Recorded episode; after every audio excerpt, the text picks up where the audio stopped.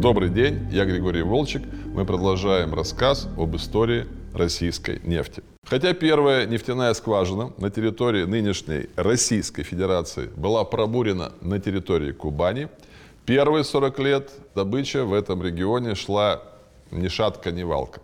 Но когда за дело взялся выдающийся геолог, а затем подключились крупные инвесторы, в том числе иностранные, ситуация кардинально изменилась.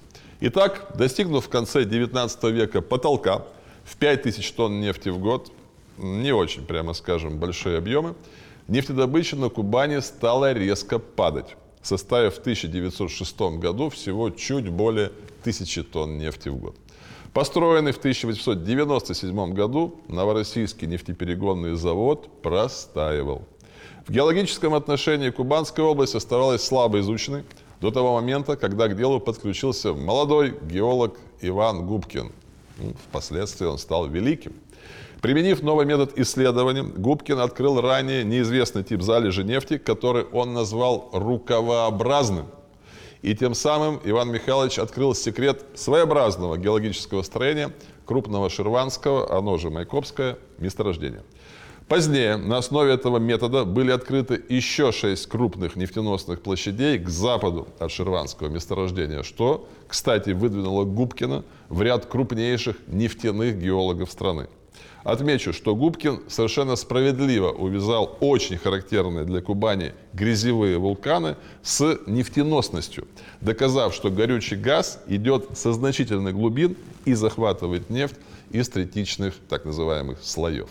В июне 1909 года Бакинско-Черноморское нефтепромышленное товарищество начало бурение недалеко от станицы Шерванска. И в конце августа скважина начала фонтанировать 70-метровой глубины. Через неделю после опускания желонки произошел как раз грязевой выброс, после которого ударил фонтан уже чистой легкой нефти высотой до 70 метров.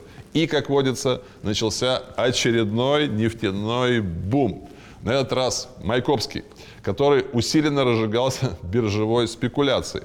В игру включились биржи Лондона, Нью-Йорка, Парижа, Брюсселя и других крупных городов и экономических столиц. Особую активность, как и в Баку, и в Закаспии, на Эмбе проявляли англичане – Лондонские газеты ежедневно писали о Майкопе как о величайшем нефтяном районе мира, что, конечно же, было привлечением. Тем не менее, за пять лет иностранные капиталовложения в кубанские нефтепромышленные предприятия составили более 110 миллионов рублей. Ну, огромные по тем временам деньги. Крупнейший иностранный инвестор, англо-майкопская корпорация, серьезно вложилась в строительство инфраструктуры весной 2011 года, введя в эксплуатацию новый нефтепровод Шерванская, Хадыжинская, Екатеринодар. Это нынешний Краснодар протяженностью 104 версты и объемом перекачки 160 тысяч пудов нефти в день. Это был второй по мощности и протяженности российский трубопровод после стратегической магистрали Баку-Батуми. Через год было закончено строительство нефтепровода Шерванская-Туапсе, и таким образом кубанская нефть вышла к Черному морю и, соответственно, на мировой рынок. И это было очень кстати. 1912 год стал для Кубани рекордным по количеству добытой нефти. За все дореволюционные годы здесь было добыто более 150 тысяч тонн нефти, в основном в Майкопском районе. Сравните эту цифру с показателями начала века рост в 30 раз. Потом добыча, как и 20 лет назад, начала падать, составив в 1917 году, перед Октябрьской революцией, всего около 60 тысяч тонн.